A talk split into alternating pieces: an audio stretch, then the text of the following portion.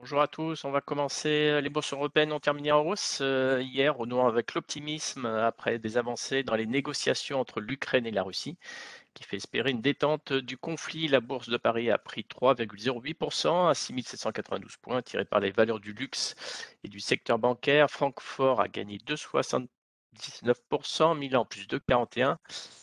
Euh, L'Eurostock 50 plus 2,96 et enfin Londres a grappillé 0,86%. Londres était lesté par le secteur des matières premières. Du côté des valeurs, hier, notons que le secteur auto a été recherché. Hein. Renault signant la plus forte hausse du CAC, en hausse de 11,68%, et celle du SBF 120 revenant à Forvia ex Forestia, qui a fini à 26,58 euros en progression de 17,25%. Hier soir à Wall Street, euh, le S&P 500 et le Nasdaq ont à nouveau clôturé en hausse, soutenus par les espoirs de désescalade du conflit en Ukraine et l'optimisme autour d'un cessez-le-feu. Le S&P 500 a fini en hausse de 1,2% et le Nasdaq plus 1,8%. Notons que les volumes étaient supérieurs à 7% à la moyenne des 20 derniers jours pour le Nasdaq, mais inférieurs à 11%, de 11% à la moyenne pour le S&P 500. Concernant le S&P 500, la quasi-totalité des secteurs euh, a clôturé en territoire positif, à l'exception des pétrolières, des métaux et de la défense. Hier, soir à Wall Street, concernant les valeurs, il y a Apple qui a fini en hausse de 1,9%, qui enregistre sa 11e séance de hausse consécutive, plus 18,8% depuis, son plus long rallye depuis 2003. Le titre est désormais en hausse de 0,8% sur un an.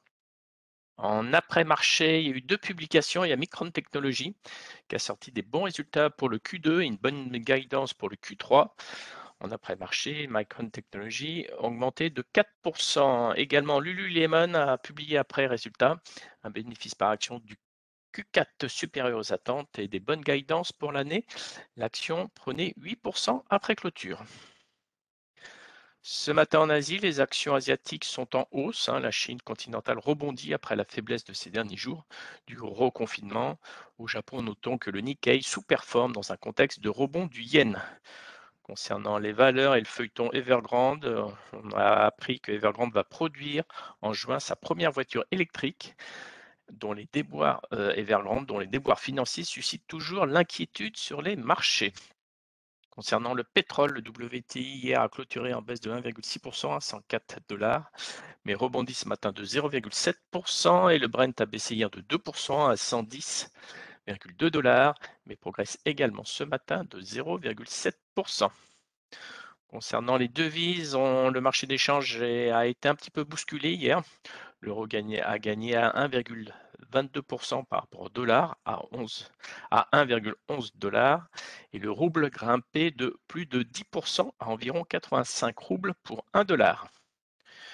Du côté micro, après clôture, on a Total Energy qui a publié son premier rapport de transparence fiscale afin d'apporter à toutes ces parties prenantes une meilleure compréhension de sa situation fiscale et plus particulièrement sur les différents impôts payés dans ses principaux pays d'activité.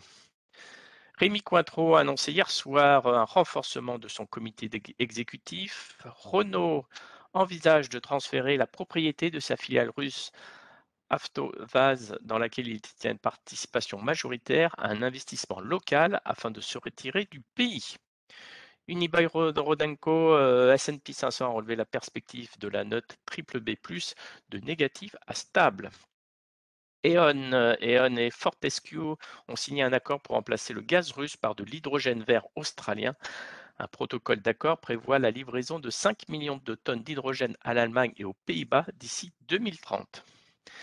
Et enfin, on surveillera Adidas ce matin après la très bonne publication de Lululemon. Il faudra regarder comment réagit le titre à l'ouverture. Je laisse la parole à Nantes. Bonjour, je commence avec GTT qui a reçu une commande du chantier naval coréen Hyundai Samho Heavy Industries pour la conception des réservoirs GNL de trois portes containers. Erige, résultat opérationnel courant à 31 millions d'euros, soit une croissance de 58%. Le résultat net part du groupe s'établit à 19 millions d'euros, soit une croissance de plus 82%. C'est une excellente année pour 2021 pour Erige, toutefois sans grande surprise.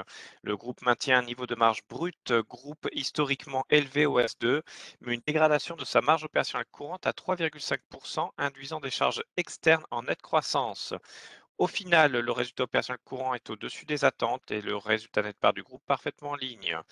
Et je termine avec Visiomed qui annonce un EBE à 500 000 euros, soit un EBE positif au second semestre 2021 pour la première fois de l'histoire du groupe et de fortes perspectives bénéficiaires.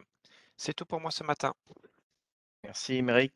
Concernant un changement de recommandation sur Crédit Suisse, Jeffries reste à conserver, objectif réduit à 7,40 francs suisses. Euh, également, Jeffries sur UBS, il reste à l'achat, objectif réduit à 22 francs suisses.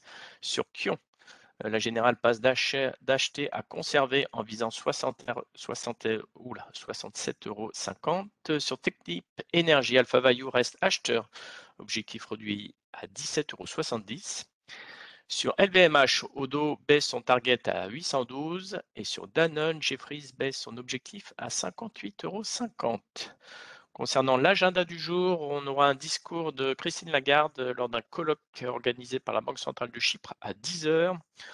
Aux États-Unis, on aura le rapport mensuel sur les créations d'emplois dans le secteur privé pour mars, pour mars pardon, à 14h15 et on aura le PIB du quatrième trimestre et de l'année 2021 à 14h30. Euh, concernant les publications, il y aura BioNTech qui va publier avant l'ouverture.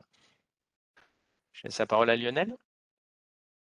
Bonjour. Euh, sur le CAC, euh, l'enseignement de la séance d'hier, c'est bien évidemment le franchissement des 6680-85 qui avaient été résistance pendant deux semaines et qui ont été franchis hier ce qui permet une poursuite de la tendance haussière court terme.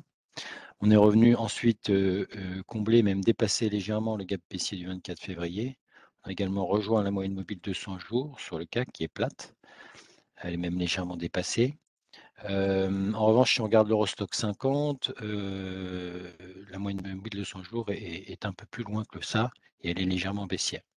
Et sur l'Eurostock 50, on n'est pas repassé au-dessus de l'ancien support les mois de décembre, euh, janvier, février.